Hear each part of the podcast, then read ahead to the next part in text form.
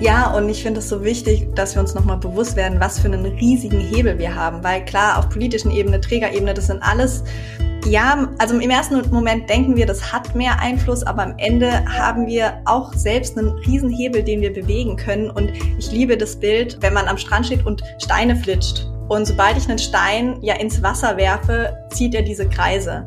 Und ich habe ja keine Ahnung, wo diese Kreise irgendwo hin, wo die hinführen und wen die noch berühren, wen die mitnehmen. Der Kita-Podcast von Lea Wedewart. Ich beschäftige mich hier mit einer achtsamen, gewaltfreien und bedürfnisorientierten Begleitung von Kindern, in der die Gefühle, Bedürfnisse und Grenzen aller Beteiligten im Zentrum der Aufmerksamkeit stehen.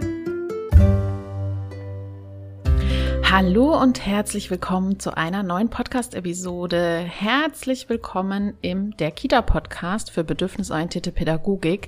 Ich heiße alle Eltern, Fachkräfte und alle Menschen hier willkommen, die sich für eine achtsame, gewaltbewusste und bedürfnisorientierte Pädagogik stark machen. Herzlich willkommen. Diese Folge ist eine besondere Folge. Erst kürzlich ist ein Buch erschienen. Es hat sicherlich der ein oder andere mitbekommen. Das Buch heißt Die Kita-Revolution. Eine Revolution oder eine Evolution. Wir brauchen auf jeden Fall Entwicklung im Kita-Bereich, das ist klar. Wir wollen die Revolution starten, beziehungsweise die Revolution ist ja schon längst gestartet.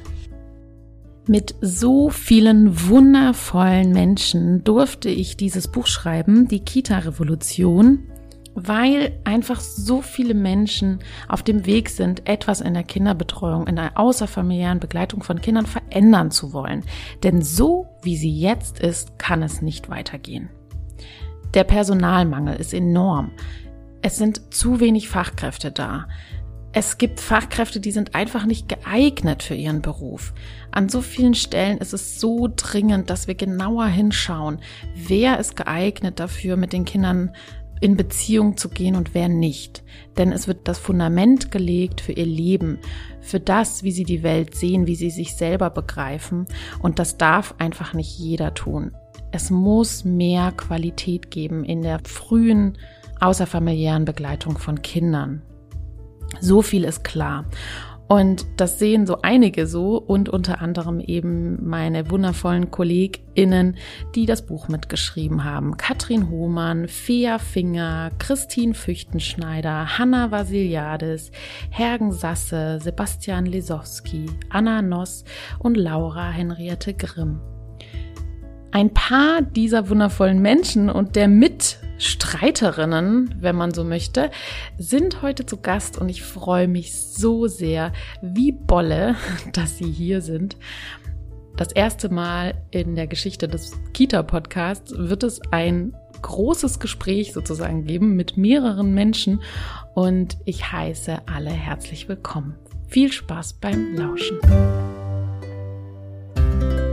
Ja, herzlich willkommen, ihr Lieben. Ich freue mich so sehr, dass wir hier zusammen sind und wir gemeinsam unser Buchprojekt feiern können. Hallihallo. Hallo. Hi, hallo. hallo. Ein großes Hallo. Ich habe nämlich hier sechs Gästinnen und ich freue mich wie Bolle einfach nur, dass wir hier alle zusammen sind. Das ist, glaube ich, echt eine Premiere. Das hatten wir noch nie. Ähm, zumindest hier nicht in der Kita-Podcast. Also ich glaube, es waren immer zwei GästInnen da, aber äh, so viele noch nie. Und das ist ja auch dem würdig, was wir feiern wollen. Unser, unser Buch der Kita-Revolution oder auch die Kita-Revolution an sich. Es geht ja nicht nur um das Buch, Buch, sondern das, was wir damit äh, auslösen und bewirken wollen. Ja, es, es ist einfach so, dass die Kita-Revolution schon eine Weile in Gange ist und klar ist, es muss sich etwas verändern. Es muss sich an so einigen Stellen was verändern. Und ich möchte zum Einstieg einmal den Buchrücken vorlesen, um so ein bisschen so, so einen Einstieg zu haben in das Thema. Kinder sollten glücklich und sicher aufwachsen und die Bedingungen in Kitas vorfinden, die ihnen in ihrer Entwicklung gut tun. Diesen, diese schützende Kita-Welt gibt es noch nicht. Das zeigen Studien zu Gewalt an Kindern deutlich. Klar ist auch, dass die vielen großen Veränderungen, die wir dringend brauchen, von anderen Stellen kommen müssen. Und doch ist die spürbar, die Motivation einzelner Fachkräfte, Gruppen oder Kitas, etwas zu verändern. Ob stille Evolution oder schrille Revolution, trau dich, neue Wege zu gehen. Denn das, was du jeden Tag leistest, ist immens wertvoll. Zusammen mit dir starten wir die Kita-Revolution. Ja, wir spüren es immer mehr. An allen Ecken und Enden brauchen wir Veränderungen. Es ist dringend nötig. Es herrschen Missstände in den Kitas. Personal fehlt, hohe Fluktuation, hohe Krankheitsrate, körperliche und psychische Belastungen, grenzüberschreitendes Handeln, Adultismus und vieles mehr. Es ist wirklich Zeit zur Veränderung. Und so steht es auch auf dem Cover des Buches der Kita-Revolution. Was muss sich eurer Meinung nach genau ändern? Was denkt ihr? An welchen Stellschrauben müssen wir drehen? Es gibt wahrscheinlich so viel zu sagen, dass wir gar nicht wissen, wo wir anfangen sollen. wir schauen uns gerade alle an und sind so ein bisschen so, ah, es gibt so viel. Ähm, ja, ich glaube wirklich, dass es, dass es so viele, so viele Dinge gibt und ähm, das einen manchmal fast wie so ein bisschen ähm, erschlägt. Und auch wenn ich im Kontakt mit den Leuten in meiner Community bin, ist es so, okay, wo sollen wir anfangen? Und ähm, ich, also jetzt gerade so als erstes kam mir so in den Kopf, dass wir mehr Personal haben. Das ist schon was, was glaub sehr, sehr, sehr viel ändern würde, wenn wir viel besser aufgestellt werden. Und natürlich, wenn, wenn die ganzen Rahmenbedingungen anders und attraktiver werden, dass Menschen auch länger bleiben und eben nicht so eine hohe Fluktuation ist. Ich glaube, das wäre jetzt gerade das, was mir mal so ganz, ganz nach vorne rutscht. Ja. Ja, und hinzu kommt, ähm, dass auch die Qualität einfach steigen muss im Ausbildungskontext, sei es in der klassischen Erzieherinnenausbildung oder im Studium. Und ich habe eben gerade noch mit Fea kurz Kontakt gehabt. Gleichzeitig ist das auch kein Garant, dass es funktioniert. Ne? Also ich kann das wunderbar reproduzieren, die Theorie, was ich da im Studium gelernt habe oder in der Fortbildung. Ich referiere in der Teamsitzung darüber. Und am nächsten Tag mache ich es genau anders. Also auch dieser Transfer, was lerne ich in der Theorie, wie setze ich das in der Praxis um? Und wer mir folgt, der weiß, dass ich halt auch immer wieder bei der Leitung auch letztendlich ankomme. Also für mich zählt es auch, dass Kita-Leitungen gut aufgestellt sein müssen, die von ihren Trägern auch unterstützt und gefördert und gefordert werden, weil letztendlich für mich sind es die Kita-Leitungen, die letztendlich auch das Zünglein an der Waage sind, um Kinderrechte und Kinderschutz ähm, zu etablieren. Ja, die Fachkräfte sind dann die ausführenden Menschen, nur bin ich als Kita-Leitung ein Mensch, der wegguckt und den Konflikt scheut, oder gehe ich da voll rein und gebe alles, um mein Team zu sensibilisieren, um mein Team mitzunehmen und auch bei meinem Träger ein Standing zu setzen. Ja, das ist für mich auf jeden Fall nochmal wichtig, da auch ähm, auf die Kita-Leitung auch nochmal zu schauen. Ja, das stimmt. Das stelle ich auch immer wieder fest, dass wenn die Leitungen eine Linie vorgeben, ne, dass es dann ähm, von den Werten her ja auch dieser Linie gefolgt werden kann, wenn ich da als Vorbild mit äh, vorangehe als Leitung. Ne? Und ich dachte gerade bei Christins Worten noch, weil ich genau das Gleiche beobachte, wir vermitteln die Theorie und es werden Methoden geübt und so weiter und in der Praxis sehen wir dann eben doch was anderes. Ich glaube, was dann zu den Rahmenbedingungen eben auch einfach noch dazugehört, um die Qualität zu steigern, ist noch ja ähm, andere Voraussetzungen schaffen, was eben auch die persönliche Unterstützung betrifft. Also ich erlebe auch immer noch viel zu wenig Einrichtungen, in denen beispielsweise Supervision ähm, fest implementiert ist, wo das gar keine Frage mehr ist, dass man eben auch diese Unterstützungen bekommt. Ja, also alles in Richtung oder Gesundheitsmanagement, äh, Stressbewältigung, Selbstfürsorge, diese ganzen Geschichten, die klingen ja immer wie so ein ja schönes Nice to have irgendwie, aber ich bin absolut davon überzeugt, dass das eben auch eine totale Voraussetzung dafür ist, dass eben das, was ja viele durchaus auch wissen, dann eben in der Praxis auch umgesetzt werden kann. Ich denke, auch ein ganz wichtiger Punkt ist, wenn wir es jetzt ähm, nochmal so aus der Vogelperspektive anschauen, erstmal an dem Punkt innezuhalten und die Notwendigkeit anzuerkennen, dass wir überhaupt was ändern müssen und dass wir uns hier in diesem Kreis total klar sind, super. Dass auch andere Kreise sich darüber total im Klaren sind und ganz viel versuchen, ne, ist super. Aber wer endlich wach werden darf und muss, ist halt einfach nochmal eine Stufe wirklich aus der, aus der Perspektive weiter viel weiter oben ist die Politik. So, und es ist so schwer, wie wir uns persönlich abmühen zum Teil, wie wir unterstützen, wie wir anfeuern. Wenn man dann aber Gespräche hat mit Menschen, die sich da wirklich engagieren, und das hatte ich die Woche ähm, mit äh, einer Professorin, die ein bisschen aus dem Nähkästchen geplaudert hat. Und es ist erschreckend, dass ähm, zum Teil bestimmte Menschen überhaupt noch nicht wissen, was sagen denn die Statistiken? Wie geht es den Kindern denn wirklich? Es wird alles so schön geredet und das muss zuerst mal aufhören. Denke ich, dass wir da wirklich einmal vielleicht so einen lauten Paukenschlag äh, lossetzen, um auch die, die uns dabei unterstützen können, wach zu rütteln, damit wir dann mit den Ressourcen, die wir einfach auch brauchen, das Bestmögliche für die Kinder auch rausholen können. Aber das schaffen wir nicht alleine. Also ja, ein großes Ja für Veränderung. Ja, und dann würde ich da gerade noch hinzufügen, weil auf der einen Seite ist es, wie ihr ja alle schon gesagt habt, diese Bildungswelt, diese Lebenswelt für die Kinder, die sich dringend verändern muss und auf der anderen Seite auch die für die Fachkräfte, weil ich das so, so furchtbar finde, wie oft ich mit Menschen über ihre Wünsche, über ihre Ziele, ihre Vision spreche und ich meine, meine Vision, die gehen deutschlandweit und jenes und dieses und von Grund auf neu gedacht. Und teilweise sitzen Fachkräfte dir da draußen, die einfach sagen, ich möchte doch einfach nur meine Arbeit machen. Und ich finde das so schlimm, dass das nicht mal mehr diese Basis ist, auf die man sich verlassen kann, dass man als gute Fachkraft, ich sage jetzt mal mit dem Herz am richtigen Fleck, eben mit der Theorie im Hintergrund, mit dem Wissen, dass es oh, sich fast unmöglich anfühlt, das tatsächlich tun zu können.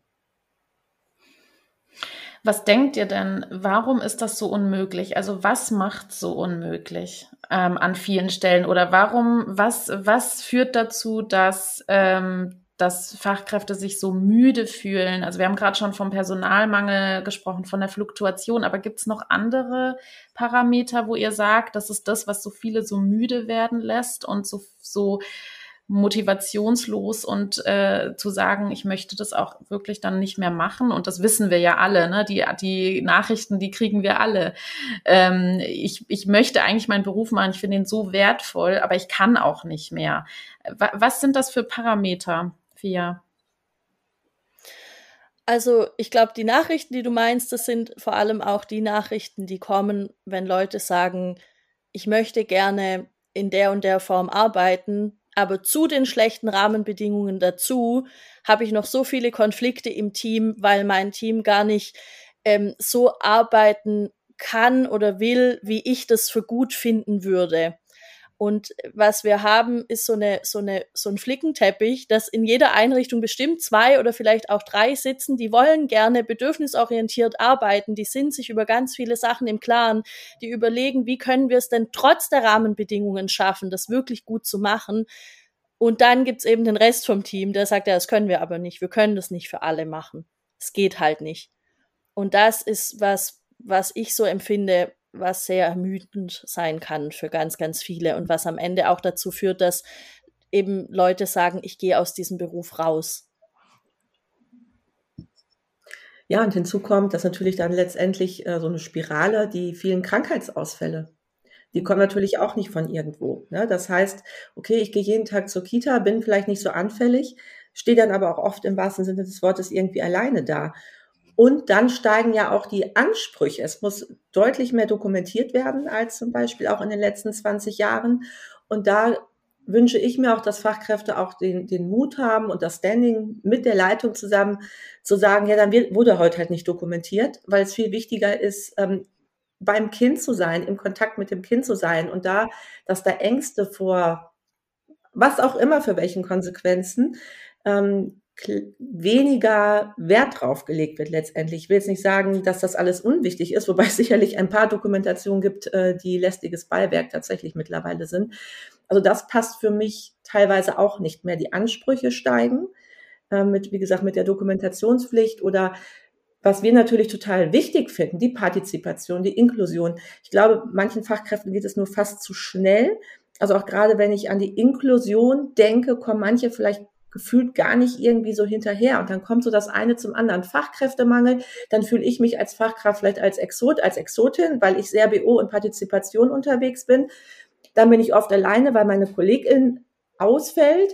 Ähm, dann kommen von Träger wieder Herausforderungen und dann denkt man manchmal, okay, warum tue ich mir das eigentlich an? Vielleicht verlasse ich dann halt auch einfach das System. Mhm. Ja, also das fällt mir auch immer wieder auf, dass das so ähm, diese Diskussion, die wir oft auch auf Elternebene haben, dass es eben nicht mehr diese eine Form der Erziehung gibt oder ein Weg der Erziehung, sondern viele verschiedene Ansichten und dass äh, so, so viele unterschiedliche Meinungen dazu, äh, dass das auch in den Kitas angekommen ist. Ne? Dieses äh, so unterschiedliche Werte und unterschiedliche Blickwinkel auf ein und dieselbe Situation und dann führt das natürlich auch zu ganz vielen Konflikten im Team, ne? weil sich eben nicht alle einig sind. Und das macht ja natürlich auch die Belastung, ne? Das, was du auch gesagt hast, Christine und auch Fea, ähm, dass ähm, das ja eine unglaubliche Belastung ist, die ja auch den Fokus total verschieben kann, dass ich in, in den Wertekonflikten so drin hänge, weil ich so andere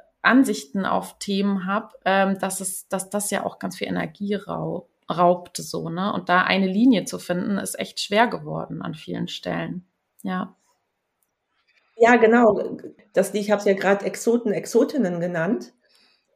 Die, also ich kriege auch so viele Nachrichten bei Insta, das ist ein dickes Brett. Ja. Ne? Also wenn die so gegen so massiven Gegenwind stoßen, das kann nicht jeder, jeder aushalten. Also das trägt auch dazu bei, ne? Die, diese, dass ich mit meinen inneren Werten das irgendwie nicht mehr vertreten kann und es aber auch nicht aushalten kann, jeden Tag gefühlt zum Kampf gegen Windmühlen auch zu gehen. Und auch aushalten, das zu beobachten, dass andere anders mit den Kindern sind. Und ich sage manchmal, ich bin sekundär traumatisiert, ja. Also ich bin jemand, der ähm, in Einrichtungen war und mitgekriegt hat, wie mit Kindern umgegangen wurde. Und das hat diese tiefe Motivation in mir ausgelöst, das verändern zu wollen, aber eben nicht mehr in der Praxis, weil ich das, mich das so verletzt, das hat mir so, wie würde mein Sohn sagen, mein, äh, hat äh, äh, Gefühlsschmerz gemacht oder so, ne? Also Gefühl, so ein Gefühlsschmerz ähm, oder Gefühlsauer, so sagt er genau, ähm, dass, dass ähm, ich dann auch da nicht mehr arbeiten kann, wenn ich das immer beobachten muss, ne? Wie andere das auch, äh,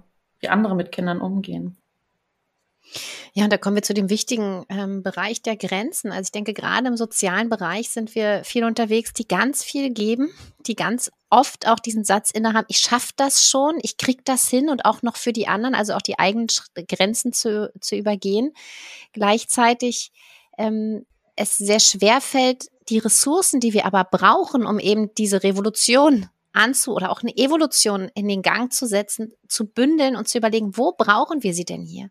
Und wo können wir jetzt auch für uns ganz gesund sagen, stopp, das schaffe ich nicht. Und ich habe selbst als Leitung und auch in meiner letzten Jahre in der Gruppe häufig mit 18 Kindern alleine so häufig mich denken und ah, ich schaffe das schon, ich schaffe das schon und dann irgendwann festgestellt, ich schaffe es gerade gar nicht mehr. Aber wie kann ich das denn jetzt formulieren und wie kann ich denn noch diese letzte Kraft nicht als letzte Kraft nehmen, bevor ich krank werde, sondern wirklich noch nutzen und zu sagen, okay, was können wir denn aber verändern, damit es uns allen gut geht? Und ich denke, das ist so wichtig, dass wir die Fachkräfte stärken, bestärken, ähm, eben dann diesen Flickenteppich ne, auch äh, irgendwie ja wieder in, in, in eine Ordnung zu bringen und zu überlegen, wo setzen wir denn jetzt als erstes an, damit hier niemand baden geht.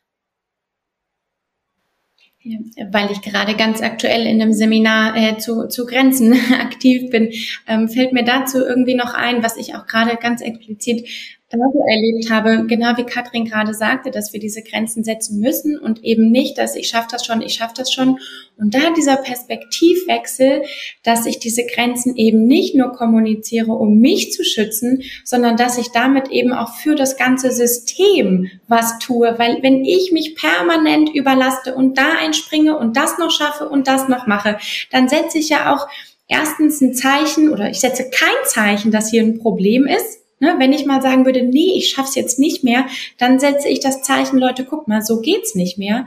Und natürlich ist es auch so eine Messlatte, wenn ich, ich meine, klar, wir sind auch alle unterschied, unterschiedlich belastbar, aber wenn ich das schaffe und das mache und das mache und meine KollegInnen eben nicht, dann stehen die, wenn die dann doch mal auf sich aufpassen würden, eben auch schlechter da. Ne? Ähm, das sind dann die, die, die sich so anstellen und nichts aushalten oder so. Das heißt, das finde ich so einen wichtigen Blickwinkel, das wollte ich nur zu Katrins Worten noch ergänzen, dass diese Grenzen eben nichts Egoistisches sind, sondern eben ein Schritt, mit dem wir gemeinsam ein Zeichen setzen. Guck mal hier, es muss sich was verändern, weil so tragen wir es alle nicht mehr mit. Genau, da gibt es ja auch ein Kapitel im Buch, ne?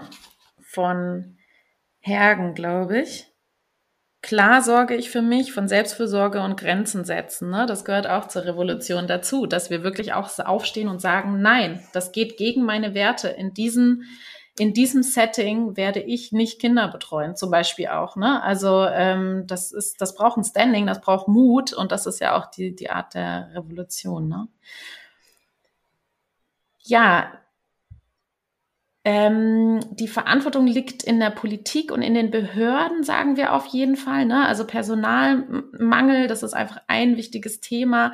Was, ähm, wo, wo seht ihr denn die Verantwortlichkeiten? Also ein, da, da sind wir uns einig, Politik, äh, das, das muss, da muss, muss etwas verändert werden.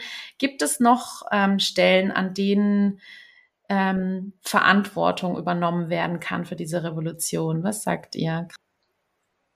Ja, die Trägervertreter. Die Träger von Kitas. Ich meine, ich weiß jetzt selber, wovon ich spreche, nach anderthalb Jahren. Und da habe ich massive Unterschiede festgestellt. Also ich als Trägervertreterin habe ja Signale gesetzt und ich habe zu meinen Teams gesagt, zur Not machen wir halt die Gruppe zu. Oder wir verkürzen die Öffnungszeiten. Oder bin ich die Trägerin, Vertreterin, die sagt, auf Verdeih und Verderb, wir halten hier jede Gruppe auf, kostet es, was es wolle. Da macht ihr halt keine Pause. Hauptsache, wir fallen nicht in Unmut bei den Eltern. So, da, also Politik ist halt auch, ja, ja, aber die sind halt so weit weg. Deswegen gucke ich jetzt auch gerne bei den Trägern. Ähm, Katrin schüttelt ein bisschen den Kopf. Nein, ja, ich denke gerade ans Kita-Gesetz, ich denke an die Bildungspolitik. Ja. Wer, besch wer, beschließt die Sätze, äh, äh, Gesetze? Wer, wer beschließt erstmal den Bund und Ländern, wie überhaupt Träger haushalten ja. dürfen? Das ist, das, da geht's erstmal los und danach richten sich dann die Leute nach den Kita-Gesetzen. Ja, genau. Und letztendlich habe ich aber trotzdem als Trägervertreterin halt ähm, gewissen Einflussbereich. Ne? Also was verlange ich von meinen Kita-Leitungen? Stärke ich denen den Rücken und sage, ihr habt richtig gehandelt, dass ihr die Öffnungszeiten verkürzt habt und leite die Eltern an mich weiter. Das habe ich immer gesagt. Wenn der Eltern, wenn ihr da irgendwie an eure Grenzen kommt, liebe Leitung, dann spreche ich mit den Eltern. Also stärke ich als Trigger eher meine Leitung und meine Kita-Teams oder befeuere ich das eher noch, dass die vielleicht sogar auch Angst haben? Ne? Also nein, nicht, dass ich irgendwie meinen Job verliere. Also da ist auch viel möglich, dass Träger, natürlich gibt es dann wieder Gesetze und Auflagen und trotzdem gibt es dann eine gewisse Grauzone, wo schon Möglichkeiten sind, wie gesagt, die Teams eher zu stärken oder noch weiter zu schwächen oder das noch mehr dieses System zu tragen. Ja, egal, was mit der Aufsichtspflicht ist, wir dürfen halt nur hier irgendwie nicht schließen. Und da haben wir ja schon einen gewissen Einflussbereich seitens der Träger. Und auch gerade Leitung. Traue ich mich als Leitung mit meiner Trägervertretung zu sprechen? Oder die, äh, nee, lieber nicht. Erstens, die ist sowieso kaum erreichbar. Und wenn ich die erreiche, werde ich mit irgendeinem blöden Spruch abgetan oder hört die wirklich hin und kümmert sich. Also da denke ich, ist auf jeden Fall auch noch mal eine Möglichkeit, ähm, Systeme halt zu tragen oder halt letztendlich auch zu unterbrechen. Wo ich noch eine weitere Hürde sehe, ist halt in den, eben wenn wir gerade bei den Trägern sind, diese Verschiedenheit der Trägerstrukturen. Und es gibt eben Träger, die sind vielleicht ein ganz schön gewobener ähm, Flickenteppich, wo man weiß, da ist das Häuschen, da ist das Zimmer, da finde ich das, da sind Strukturen, die gehalten werden. Und es gibt Träger, die funktionieren völlig anders. Und es gibt auch beispielsweise in Berlin noch unheimlich viele ganz, ganz kleine Einrichtungen. Und wenn ich mir da anschaue, wie da der Träger funktioniert, wie da schreckliches Wort, aber Beschwerdemanagement funktioniert oder gar nicht funktioniert. Also das finde ich nochmal von der Politik, von der ähm, von anderen Seiten her so einen wichtige, wichtigen Punkt, überhaupt erstmal die Träger zu unterstützen, vielleicht auch ein Stück weit zu ja, kontrollieren klingt auch wieder so doof, aber letztlich wissen wir, eine Kita-Aufsicht ist für wie viele Einrichtungen beschäftigt? An wen können sich denn auch Träger wenden, wenn sie überfordert sind, wenn sie Unterstützung brauchen? Und da fehlt mir beispielsweise noch total viel Geld, was man so gut verteilen könnte, um da wirklich Menschen zu platzieren, die den Trägern den Rücken stärken, die die Träger schulen, die dann wieder möglich machen, dass die Qualität auch ankommt und auch einheitlich eingehalten wird. Und bis jetzt ist es eben so ein Wollknäuel und da ist es mal gut und das ist eher ein Glück, wo ich, wo ich denn hingerate, als Fachkraft wie auch als Familie oder eben Pech. Aber man kann sich nicht drauf verlassen und ich finde, das muss sich völlig ändern, weil jeder Kita-Platz hat den gleichen finanziellen Wert und das Geld kommt aber nicht eins zu eins so auch bei den Kindern an und bei der Qualität schon gar nicht und bei den Fachkräften auch nicht. Ja. Ja, und auch noch das Problem, dass es manchmal viel zu viel Kitas gibt für eine Fachberatung. Ich kenne eine Fachberatung, die hat, ich glaube, 33 oder 35 Kitas. Das kann die gar nicht schaffen, da für die Qualität zu sorgen. Also mir fehlen auch enorm, ist auch jetzt irgendwie kein äh, schickes Wort, aber mir fehlen Kontrollinstrumente letztendlich ja. halt auch im Kita-Bereich. Und ich sage ja auch immer gerne die Entemotionalisierung. Also wo setzen auch Träger die Grenze? Dass ich eine Fachkraft auch nicht weiter beschäftigen möchte. Oder schleife ich die weiter mit, weil sonst ist die Stelle halt unbesetzt. Also habe ich lieber eine unbesetzte Stelle oder lasse ich eine Fachkraft weiterschalten und walten, auch wenn sie vielleicht Grenzen übertritt. Und da kommt auch wieder Träger für mich ins Spiel. Mhm. Also Verantwortlichkeiten in der Politik, Verantwortlichkeiten auf Trägerebene. Wir haben ja in der Kita-Revolution vor allem die individuelle Ebene angesprochen. Wo seht ihr da ähm, ja, die Verantwortung in der einzelnen Person, die Leitung, was können wir da denn machen? Oder, oder ist da Hopfen und Malz verloren und wir können es eigentlich sein lassen? Nein, Hopfen und Malz ist noch nicht verloren. ja, ich habe das auch gerade gedacht, während ich euch so äh, gelauscht habe. Ähm, und ihr seid so mega in der Materie drin ähm, wer noch wie, wo was machen könnte. Und ich glaube, das ist auch, also ich finde es auch mega wichtig, auch Katrin, dass du nochmal sagst, ähm, ne, es, es, da muss irgendwie Geld hin und wir wissen alle, das Geld ist auch irgendwie da. Genau. Und für mich aber auch in meiner, in meiner ganzen Reise oder in meiner Kinderwärtsreise, wie ich es ja immer nenne, ist schon so der Punkt, hey, das hat mich auch so, also apropos Müdigkeit bei, bei Fachkräften, das hat mich so zermürbt auch, ja. Und dann bin ich in so einen innerlichen, in so einen Schimpfermodus gekommen und in so einen Mangel. Und das hat mich dann vor Ort in der Einrichtung nicht weitergebracht. Ja, ich glaube, es ist gut, um mal irgendwie so, also um, um nicht weiter mit dem Strom mitzuschwimmen, da so rauszugehen und zu gucken, die Missstände sich anzuschauen. Aber eben, was du auch sagst, was wir mit dem Buch ja wollen, ist zu sagen, hey, wo kann ich was machen? Ich glaube, das war für mich so der Weg, hey, ja, wo, wo kann ich einfach was machen? Und das ist jeder einzelne Tag jeder einzelne Moment mit dem Kind anders zu sein, wo es mir möglich ist. Dabei nicht über meine Grenzen zu gehen, das haben wir eben angesprochen und das finde ich wirklich ultra wichtig, das auch immer wieder zu betonen.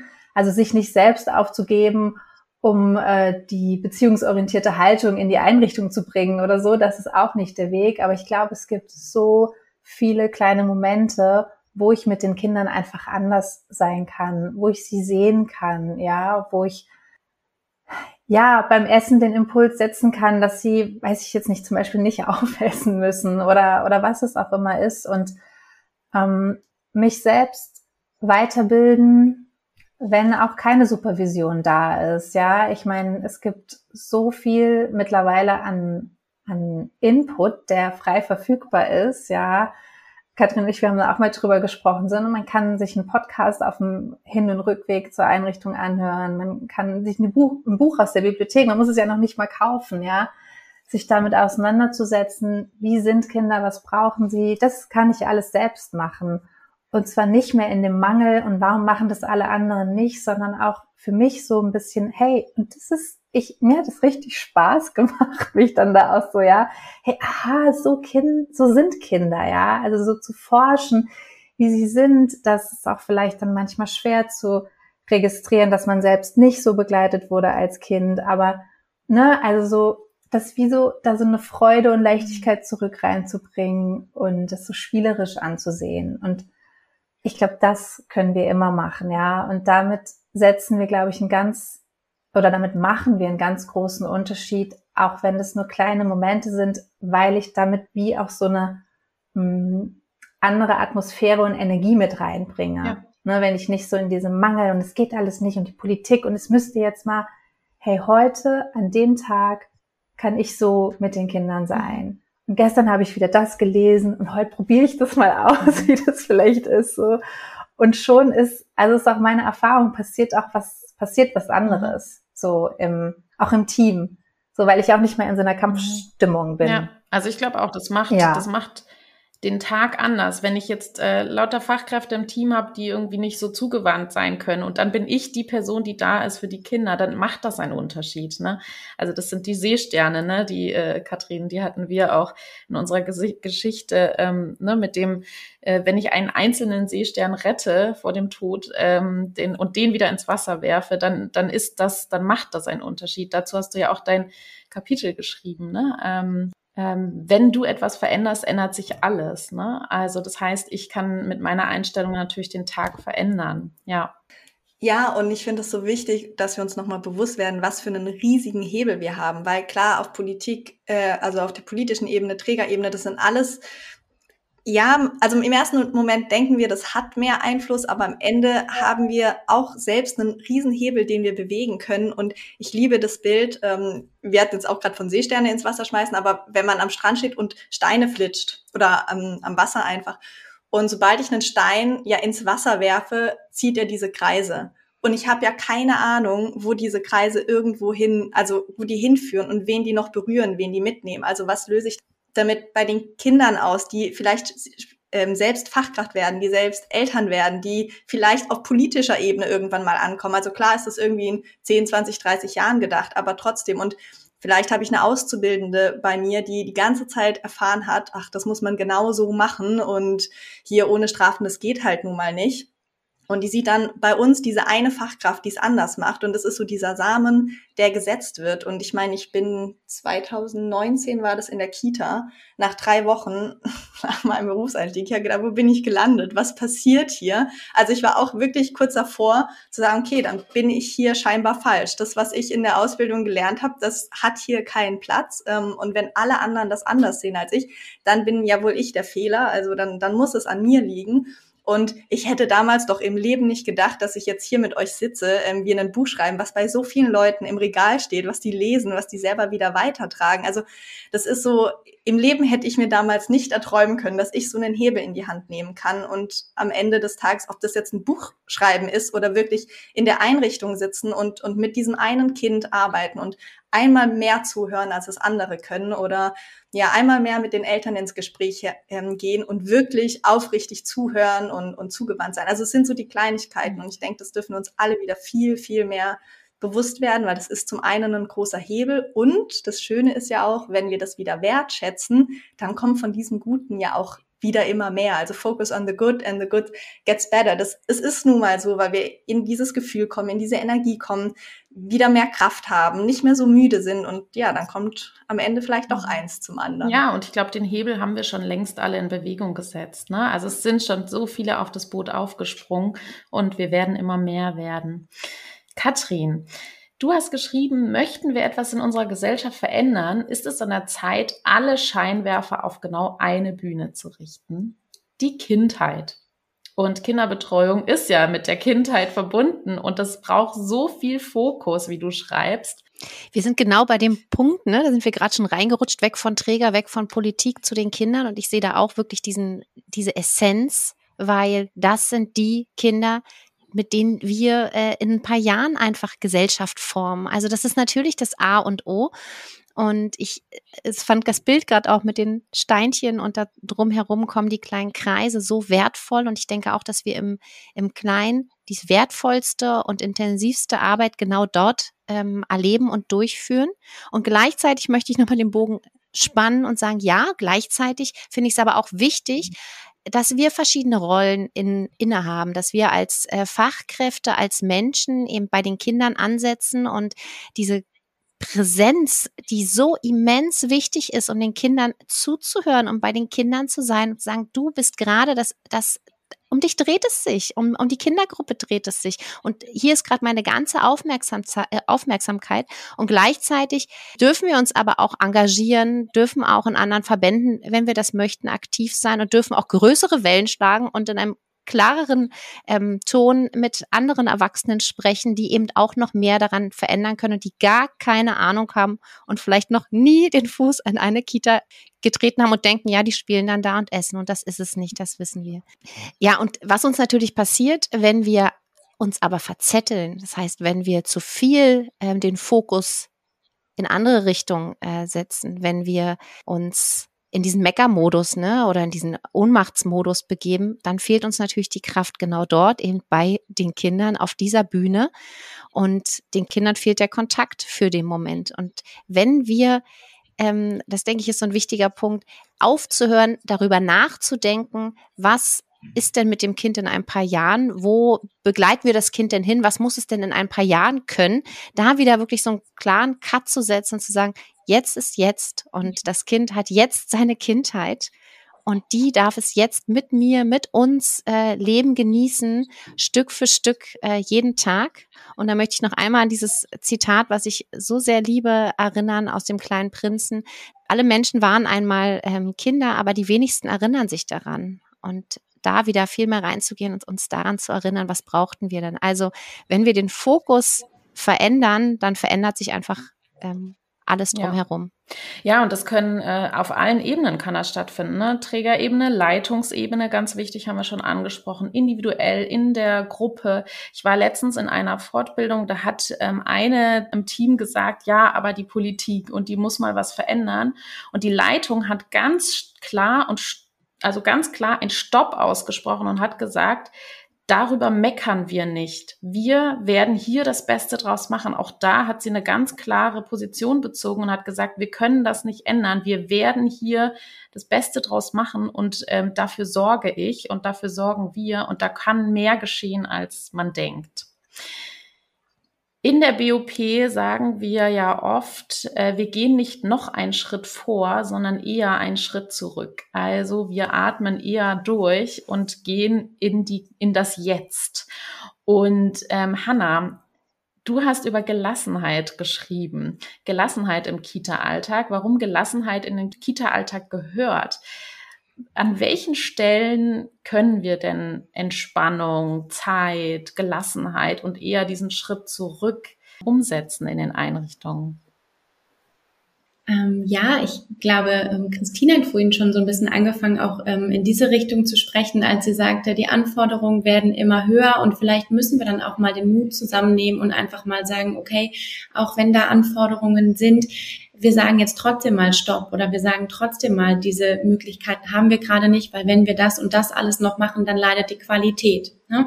Das sind verschiedene Dinge, das sind Dokumentationen, das sind aber eben auch die Klassiker, die verschiedenen Angebote, der Morgenkreis, äh, die Portfolios oder die Muttertagsgeschenke, ne? das, worüber immer gesprochen wird. Natürlich sind das alles Dinge, an denen wir ansetzen können, hm, wobei ich da auch unbedingt sagen möchte, dass auch das nur funktioniert, wenn wir dafür die Voraussetzung schaffen. Bei uns selbst und natürlich aber auch idealerweise im Team. Und ich würde fast sagen, dass es da eben gar nicht ohne das Team geht. Ja, denn nur wenn wir dann ähm, zum Beispiel auch gemeinsam eine Einheit bilden und Druck aushalten, der dann ja kommt von seien das Eltern, seien das Grundschulen, die sagen, aber die Kinder sollen doch das machen und sie müssen doch das schon können und warum haben sie eigentlich nichts gebastelt und das mit dem Schneiden klappt auch noch nicht so gut. Ähm, da muss uns erstmal gemeinschaftlich klar sein, dass das nicht unsere Prioritäten sind, was dagegen unsere Prioritäten sind, ähm, weil, wie gesagt, dieser Druck, das erlebe ich in jeder einzelnen Kita, mit der ich diesbezüglich arbeite, der ist die größte Herausforderung. Also selbst auch da, wenn Fachkräfte sind, die sagen, ja, wir wollen ja jetzt eigentlich auch gar nicht und Ostern noch basteln und das Sommerfest, eigentlich schaffen wir es alles nicht, weil darunter die Qualität leidet. Wir müssen dann aber eben auch gemeinsam irgendwie diesen Druck aushalten, der von allen Seiten kommt. Ne? Also ich finde, da dürfen wir uns eben bewusst werden, ja, unsere Qualität steigt nicht durch die Vielzahl der tollen Angebote und der neuen kreativen Ideen, sondern eben der Zeit, die wir wirklich mit den Kindern verbringen, ne? die Beziehungszeit, das, was die Kinder ja am aller, allermeisten eben brauchen. Das darf uns bewusst sein und da kann das ich würde ja fast sagen, nahezu jedes Angebot sein, was in so einem Alltag stattfindet, was dann auch mal hinten angestellt werden kann, gerade wenn jetzt heute wieder weniger Personal oder oder. Ja, dann machen wir eben da Abstriche, setzen alle Kinder, alle Leute, die wir haben, zusammen und sagen so, dann machen wir uns jetzt eine schöne Zeit, ohne auf die Uhr zu schauen. Wir müssen dann aber doch das machen und dann aber doch das machen. Also das, ähm, wie gesagt, viele verschiedene Themen, was aber nicht funktionieren wird, wenn wir diese Haltung nicht gemeinsam einnehmen können, ist meine Wahrnehmung diesbezüglich. Ja, ja danke dir. Ein wichtiges Thema, was auch die Kita-Revolution betrifft, ist das Thema verletzendes Verhalten.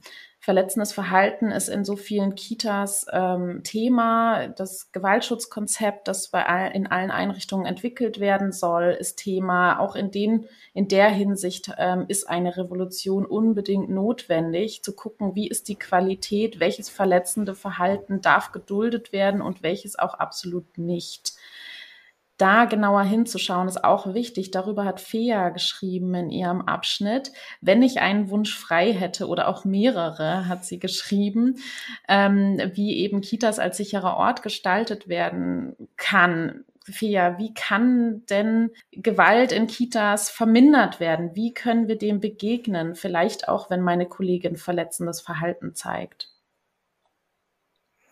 Ja, also dieses, da, das Thema ist ja das, warum ich irgendwann losgegangen bin, weil ich so viele Situationen erlebt habe. Ich fand diese Sekundärtraumatisierung dann sehr passenden Begriff von dir. Ich dachte so, ja, finde ich mich jetzt irgendwie auch wieder. Und das Ding ist, erstmal müssen wir ja verstehen, was ist denn alles Gewalt? Was sind denn Übergriffe? Weil sonst kann ich es gar nicht ansprechen. Und ganz viele Menschen, wir alle sind ja adultistisch aufgewachsen. Wir alle sind damit aufgewachsen, dass uns gesagt wurde, du musst das jetzt machen, weil ich es dir sage. Du musst jetzt das aufessen, weil keine Ahnung was, ja. So, ähm, du musst jetzt das und das tun. Und das, das sitzt total tief. Und erstmal muss uns ja klar werden, das ist gar nicht das Ding. Also das ist überhaupt nicht das, wie wir mit Menschen umgehen wollen. Und Kinder sind ja überraschenderweise auch Menschen. Das wundert ja immer noch Leute. Das finde ich auch immer so, denke ich so, okay, gut, aber das hätte dir jemand sagen können in deiner Ausbildung. Ähm, das heißt, das wäre für mich so der erste Schritt, darüber erstmal uns klar zu werden, dass ganz viele von den Dingen, die wir tun, auf, auf einer Form von Macht beruhen, auf einer, auf einer Art von Gewalt beruhen. Und das für mich selber zu reflektieren, wenn ich das einmal anfange, dann hört das auch nie wieder auf. Ich kann da eigentlich nicht, nicht rausgehen.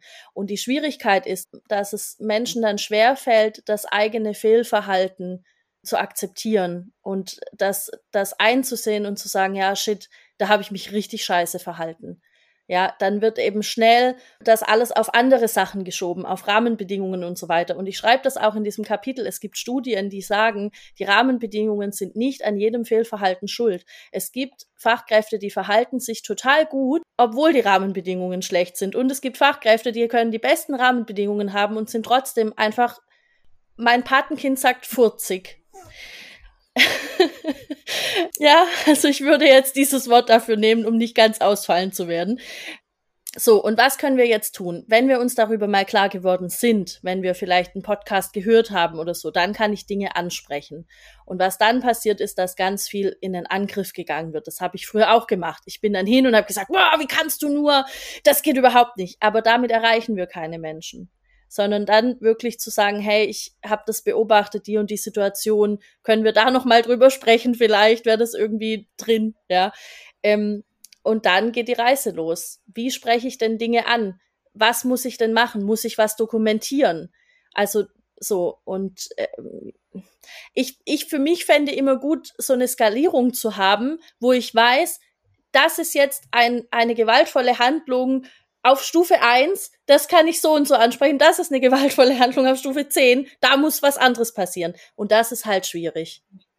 Ich weiß nicht, ob das jetzt deine Frage mhm. beantwortet. Auf jeden Fall finde ich für die Revolution eins total wichtig, Fia, dass du das Thema der, des verletzenden Verhaltens äh, trotzdem mit so einer Leichtigkeit transportierst, äh, was es da, glaube ich, auch braucht, dass es ähm, sowas ähm, Selbstverständliches bekommt, dass wir da hinschauen ne? und dass es ähm, eben auch aus dieser enormen Schwere rauskommt, sondern etwas wird, was normal ist. Und ich finde, da sind wir echt auf einem guten Weg. Ich habe jetzt gerade dir so äh, gespannt gelauscht, Fair, und hätte irgendwie mega Lust, da nochmal tiefer reinzugehen. Aber ähm, ich, ja, genau, wir haben hier begrenzte Ressourcen und ich habe gerade gedacht, man kann ja das Kapitel schon mal lesen von Fair. Kleiner Link zum Buch. Genau, weil ich, ich fände das total spannend, da auch wirklich nochmal zu hören, ja, wie hast du das gemacht? Wie waren deine ersten Erfahrungen, als du Gespräche geführt hast? Wie haben die Leute reagiert? Wie machst du es jetzt? Weil ich finde, das genau das, was du sagst, ist so wertvoll und es zu sehen und dann in Aktion zu treten mit den Kolleginnen, ähm, ist manchmal so, äh, ja, aber wie mache ich das denn? Und wie spreche ich vor Ort mit ihnen und nicht zu Hause am Abendtisch mit der Familie und schimpft da wieder drüber, ne? Oder bin verzweifelt mhm. so. Genau, und jetzt ist, glaube ich, die Zeit ein bisschen begrenzt, aber, aber es so wertvoll. Das ist ganz wichtig, ja. ne? Also das, das ist auch das, was, ja. warum wir diese Kita-Revolution ja wollen, dass wir sagen, ähm, das, das ist ja genau das, dass wir unterstützen wollen, dass wir motivieren wollen, das auch zu tun und ähm, da wirklich nochmal äh, ja die Empfehlungen für alle Podcasts und so, die hier vertreten sind. Ne? Also im der Kita-Podcast gibt es eine Reihe über Gewalt durch pädagogische Fachkräfte verhindern. Bei Fea, bei Katrin, bei, ne, also äh, ja, bei Christine weiß ich gerade gar nicht, äh, du hast, hast du das Thema auch schon aufgegriffen. Ähm, aber auf jeden Fall ist das, ist, also wer sich da nochmal vertiefend mit beschäftigen möchte, wie kann ich das ansprechen, was ist genau Gewalt und so, das findet man da auch nochmal. Das ist ein echt wichtiges Thema. Es gibt ja schon auch äh, Möglichkeiten, das so einzuskalieren, ne? was ist noch äh, tolerierbares Verhalten, was nicht, aber trotzdem sind wir da weiter, glaube ich, auf der Suche, noch mehr Sicherheit zu gewinnen. Weil ähm, die Rekaner Reflexion gibt ja so einen Rahmen, das ist aber noch nicht, also man, also um die die Sicherheit zu kriegen, bräuchte man wirklich, das Verhalten ist okay und das Verhalten ist halt eben überhaupt nicht okay und das für jede einzelne Situation. Diese Sicherheit werden wir wahrscheinlich nie erreichen können, weil es auf die Situation an sich ankommt, aber wir sind ja auf dem Weg, ne? Also, genau das habe ich ja auch mit dem Wörterzauber versucht, äh, dass wir eben genau hinschauen, welche Sprache ist schon verletzend, also Sprachgewalt. Aber da sind wir auf dem Weg, auf einem guten, finde ich. Ich würde noch kurz was ergänzen, weil das stimmt, da, das gibt's ja schon. Also es gibt auch bei Malwald ganz viel dazu, was ist denn Gewalt, was ist seelische Gewalt und so weiter. Was ich meinte, ist so dieses, wann wird's für mich persönlich so heftig, dass ich es nicht mehr angucken kann, dass ich auch nicht mehr lieb und freundlich mit meiner Kollegin sprechen möchte, sondern dass ich, dass ich ihr wirklich ganz klar sagen möchte, so und so geht das hier nicht. Und das, das finde ich für mich persönlich manchmal schwierig. Das hängt auch viel mit der eigenen Tagesform zusammen. Da greifen dann wieder andere Kapitel, so Hannas Kapitel und Hergens Kapitel und so weiter, ja. Ja. Ich habe die ganze Zeit eine, eine ganz kurze Geschichte im Kopf, also eher für diese kleineren Vergehen, aber ich bin ja noch als Schulbegleitung unterwegs und mein erstes Begleitkind ähm, war damals 13 Jahre, vielleicht auch 14, ja, noch 13 Jahre. Ähm, und er hat mich immer sehr, sehr sanft wieder auf den Boden der Tatsachen geholt. Ich weiß es noch ziemlich genau. Wir waren im Schulhaus ganz oben. Es war super warm. Es war ein super stressiger Tag. Ich hatte privat richtig viel los. Und es war einer von diesen Tagen, wo ich echt gedacht habe, Bonnie, heute bin ich nicht bereit, irgendetwas zu diskutieren, welche Schulaufgaben jetzt gemacht werden und welche nicht. Und ich weiß nicht mehr, was genau ich gesagt hatte. Auf jeden Fall auch sowas so von wegen, nee, bitte mach das jetzt einfach, weil ich es gesagt habe. Irgendwas in die Richtung muss es gewesen sein. Weil er schaut mich dann so an und sagt, so ganz flapsig, ah, heute sind wir aber nicht besonders gut drauf. Und das war für mich im ersten Mal so richtig, oh, jetzt kommt er auch noch damit an. Aber immer wieder dachte ich wirklich die Situation, wo er sagt, aha, sind wir heute wieder nicht gut drauf oder schlecht geschlafen, mit dem falschen Fuß aufgestanden, wusste ich immer, okay, ich, ich, be, ich bewege mich gerade wieder an der Grenze. Ich gehe mal kurz fünf Minuten raus, atme durch und dann komme ich wieder rein und wir starten von vorne. Ja. Genau, das braucht eben auch den guten Kontakt zu sich selber, ne? Zu spüren äh, oder auch das, was die Kinder spiegeln, ne? Äh, äh, wo, wo da noch Kapazität ist und wo nicht. Ne? Christine, wir sollten mutige Wege gehen. Ne? Wir sollten äh, mutig sein und das braucht an so vielen Stellen Mut. Das haben wir jetzt schon ein paar Mal mitbekommen. Auf Trägerebene braucht es Mut, auf Leitungsebene braucht es Mut. Ja, wie schaffen wir das, diesen Mut aufzubringen? Weil es bedeutet ja schon, wirklich gegen Widerstände auch zu gehen. Ja, auf jeden Fall bedeutet das auch manchmal Widerstände. Ähm, genau, ich gehe ja in mein Kapitel darauf ein, das passt auch zu dem, wo haben Fachkräfte auch den Einflussbereich. So, und wenn da ein Tagesablauf vielleicht seit zehn Jahren etabliert ist und ich aber jeden Tag wieder merke, irgendwie stresst mich dieser Tagesablauf, einen Schritt weiter zu denken. Was stresst mich überhaupt konkret? Und welche Nutzen hat dieser Ablauf? Also um wessen Bedürfnis geht es? Ist es, weil gerade die Erwachsenen den Morgenkreis irgendwie brauchen, weil ich dann die Kindergruppe zusammen habe? Ähm, die Ruhezeit braucht es die genau so, weil es da eher um die Bedürfnisse der Pausenzeiten geht, der KollegInnen, auch vielleicht mit der Lieblingskollegin Pause zu machen. Also da braucht es meiner Meinung nach mehr Mut, dass Fachkräfte Dinge auch einfach mal positiv in Frage stellen. Das hatte vielleicht vor zehn Jahren eine Berechtigung. Jetzt sind aber zehn Jahre vergangen. Also ich spreche auch immer gerne von Updates und das braucht es total regelmäßig, mindestens einmal im Jahr, sich die Strukturen anzugucken und auch Leitung, die steuert und sagt, was haben wir uns da eigentlich für einen Käse vor drei Jahren überlegt? Passt doch gar nicht mehr. Also auch diesen Mut zu haben, ja, wir haben das mal so entschieden. Heute mit dem, mit mehr Wissen stellen wir das aber gerade in Frage und wollen etwas verändern. Ne? Und ja, das, manchmal finde ich das schon interessant, wie oft an, an Dingen festgehalten wird, obwohl alle davon gestresst sind. Und dann stellt man eine Frage, zum Beispiel, ja, warum macht denn da nicht die erste Kollegin um halb zwölf Pause? Ja, das ist die Idee. Danke, Christine, dass du uns auf den Tipp bringst. Ne? Also manchmal sind es wirklich diese kleinen Dinge oder auch Garderobensituation. Ja, ein paar ziehen sich in der Gruppe an, ein paar auf dem Flur, die Älteren vielleicht schon alleine und gehen schon raus. Das meine ich auch mit so situativer Wendigkeit. Ne? Also einfach auch mal so über den Teller ranzugucken, sich trauen, es anders zu machen, weil was ist denn das Schlimmste, was passieren kann?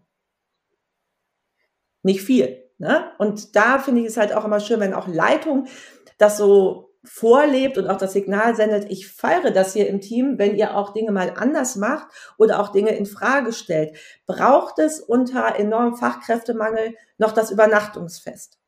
Ist das eher das Bedürfnis der Eltern, die darauf bestehen, oder ist es wirklich das Bedürfnis der Kinder? Haben wir mit den Kindern überhaupt darüber gesprochen? Möchten die überhaupt in der Kita schlafen? Oder braucht es noch Fest XY? Packen wir uns das noch im Juni und Juli oder machen wir vielleicht ein Spätsommerfest im August oder September? Ne? Also auch da einfach mutig sein, alte, bewährte Strukturen ähm, zu überprüfen und ja, stets halt zu fragen, um wessen Bedürfnis geht es dabei? Eher Bedürfnis Leitung, Träger, Fachkräfte oder Bedürfnisse ja, der Kinder. Ganz wichtig. Ich hatte letztens in einer Fortbildung auch einen so einen Aha-Moment. Da ähm, hieß es, ähm, ja, die Regel, die gibt's jetzt schon immer, dass Kinder alle die Matschhose anziehen bei so und so viel Grad. Ne? Und es war eine riesen Kita, also äh, über 30 Fachkräfte und alle haben diese Regel gehabt. Und es heißt ja so oft, Regeln geben Sicherheit und geben Struktur. Und diese eine Regel hat das ganze Team auf den Kopf gestellt, weil manche diese Regeln nicht einsehen wollten und die anderen die untergraben haben und die nächsten die sehr stoisch eingehalten haben. Das heißt, das hat das alles sehr konfliktreich gemacht. Und da den Mut zu haben und zu sagen, ja, also auch mal Regeln über den Haufen werfen und neu und, ne, also so. Und da braucht es natürlich einzelne Menschen, die dann auch sagen, so, und wir schauen jetzt dahin und wir hinterfragen das, ne? Und auch individuelle Regeln. Ein ganz kurzes Best-Practice-Beispiel. Ich habe das durch eine andere Kita-Leitung. Da gibt es einen Kletterbaum. Und die Bedürfnisse der Fachkräfte sind unterschiedlich. Wie hoch lasse ich das Kind klettern? Die haben das farblich markiert. Eine grüne Linie, eine gelbe und eine rote. Und die Kinder wissen, bei welcher Fachkraft ist welche Linie. Ich finde das genial. Also die haben sich nicht auf eine Linie geeignet, sondern mit den Kindern das einfach besprochen. Also wie geil ist das? Ne? Also dass sowohl auch die Grenzen der Fachkräfte nicht überschritten werden, gleichzeitig aber auch die Kinder genau, gesehen Das war dann auch das Ergebnis der, dieses Gesprächs, dass wir sagen, jeder hat individuelle Grenzen und wenn ich die Grenze des anderen nicht akzeptieren kann, dann ist dann ist es ja wichtig, wieder da in Beziehung zu gehen ne? und zu sagen, ich habe da eine andere Grenze als du, wie kommt's ne? und so weiter. Ja, das ist aber wieder ein großes Thema, Grenzen. Ähm, ich möchte jetzt zum Abschluss nochmal Laura bitten. Laura, ich glaube, worüber wir uns einig sind, ist, dass die Kita-Revolution kein Spaziergang ist. Ähm, es ist ja mit großen Herausforderungen verbunden. Sie fordert an vielen Stellen, auf vielen Ebenen. Ähm, wie verlieren wir da nicht den Mut? Wie, wie können wir es schaffen, da dran zu bleiben? Hast du da so ein paar Tipps? Ja, unbedingt. Also was mir direkt als erstes einfällt, sucht euch Verbündete, sucht euch andere Herzensmenschen um euch herum, ob egal wo die Deutschland oder in der Welt sitzen, aber Menschen, die ähnlich denken, die eine ähnliche Vision haben, die für die gleichen Themen losgehen. Ähm, so oft man sie braucht, egal ob das eine WhatsApp-Gruppe ist oder es gibt Netzwerktreffen, mittlerweile bei so vielen Leuten auf Instagram. Ähm, ich habe bei mir auf der Website auch mittlerweile ein Netzwerk genau dafür, dass Leute sich einfach anmelden können und einfach, wenn mal einen Tag so richtig, so richtig schief läuft, dass man sich da auch einfach mal auskotzen kann, sagen, so und so ist es gerade und danach ist dann vielleicht auch wieder besser.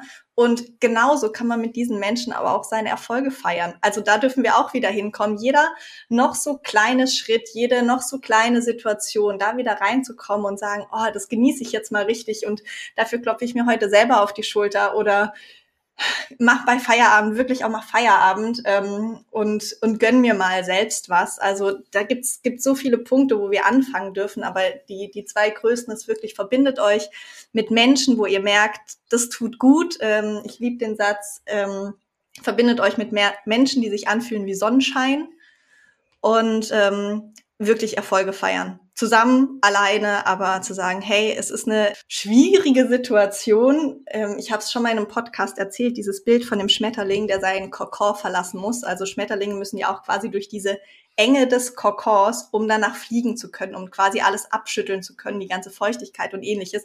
Also die müssen erstmal als Raupe, ist mit Sicherheit auch eine schöne Welt, man, man kriegt auf dem Boden rum, auf ein paar Pflanzen, vielleicht auch mal auf einem Baum und sieht so das ein oder andere. Und dann kommt man in diese dunkle Höhle und da sehe ich uns aktuell so mit der Bildungskrise. Wir sind jetzt alle in diesem Kokon, aber dieser Kokon bedeutet Veränderung. Wir wissen noch nicht, wie sie aussieht. Wir können es uns vielleicht ein Stückchen erträumen, aber auch ein Schmetterling oder eine Raupe weiß vorher nicht, wie es sich anfühlt zu fliegen. Das weiß sie erst, wenn sie durch diesen Kokon durch ist, sich da einmal rausgequetscht hat, was anstrengend ist, was trägig ist, was ermüdend ist, was keinen Spaß macht aber danach kann man fliegen. Und ich glaube, da dürfen wir wirklich sagen, ja, in dem Moment sind wir aktuell, aber es wird wieder besser. Es, es kommen bessere Zeiten und ab und an können wir sie ja auch aktuell schon spüren. Ja, das glaube ich auch. Vielen Dank für deine motivierenden Worte, weil das ist ja, was wir brauchen. Wir brauchen Motivation.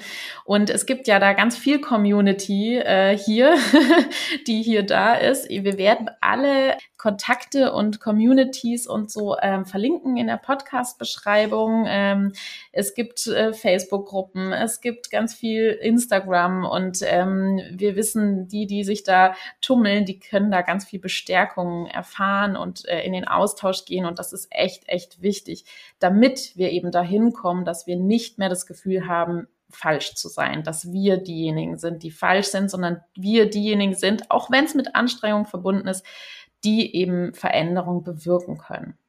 Und zum Abschluss ein Zitat, was auch in dem Buch steht, man weiß nie, was daraus wird, wenn die Dinge verändert werden. Aber weiß man denn, was daraus wird, wenn sie nicht verändert werden? Ich danke euch recht herzlich, dass ihr da wart und wir einen so schönen Austausch hatten und ja, ich einfach nochmal sagen möchte, vielen Dank, dass ihr mit, äh, dass ihr mit dieses Buch geschrieben habt und wir da so einen gemeinsamen, ja, es, es geht ja gar nicht darum, dass nur, dass nur das ein fachlich wichtiges Buch ist, sondern dass es ein Buch ist, was ja von der Emotion her dazu führt, dass wir eben sagen, wir gehen einen gemeinsamen Weg, der eine Veränderung bewirken kann. Vielen Dank euch. Danke. Ich danke meinen Gästen so sehr fürs Dasein und gemeinsam mit euch macht die Kita-Revolution einfach doppelt und dreifach Spaß, wenn wir immer mehr werden, wenn wir immer mehr Menschen werden, die das Gleiche verkörpern und wir irgendwann sagen können, wir wollen nicht mehr gegen den Strom schwimmen und nur gegen Windmühlen kämpfen und das Gefühl haben, wir sind die Sonderlinge und wir sind diejenigen, die es anders machen wollen, aber es geht einfach nicht. Und das mal am Rande, das hat zumindest bei den Nachrichten, die ich bekomme, in den Bereichen, in denen ich unterwegs bin, seltenst etwas mit dem Personalschlüssel zu tun, sondern eher damit, welche Werte gelebt werden in der Einrichtung. Und ich freue mich so sehr, dass immer mehr werden und irgendwann wird das der Standard sein. Damit, davon bin ich überzeugt. Ich danke euch so sehr, dass ihr hier wart. Und natürlich, wenn ihr Kontakt aufnehmen wollt zu den einzelnen Menschen, zu den einzelnen äh, MitstreiterInnen, die auch das Buch mitverfasst haben, die ich alle jeden einzelnen sehr schätze, dann äh, findet ihr die Kontaktdaten in der Podcast-Beschreibung. Jeder Einzelne ist auch unterwegs bei Social Media, haben zum Teil auch Podcasts. Ähm, ihr findet die Namen garantiert, wenn ihr danach sucht. Und natürlich lege ich euch sehr das neue Buch ans Herz, die Kita-Evolution. An der Stelle herzlichen Dank Kindergarten heute und Herda für die Initiative dieses Projektes. Wenn dir diese Folge gefallen hat, dann teile sie gerne an alle, die dafür Interesse haben könnten, die alle auch auf dem Weg sind, die Kita-Revolution mitzugestalten und die ihr damit ins Boot holen wollt.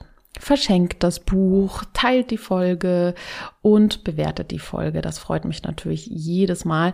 Und auch im Übrigen die Bücher. Alle meine Bücher könnt ihr bewerten, zum Beispiel bei Amazon, auch wenn ihr sie nicht dort gekauft habt. Ich freue mich über jede einzelne Bewertung.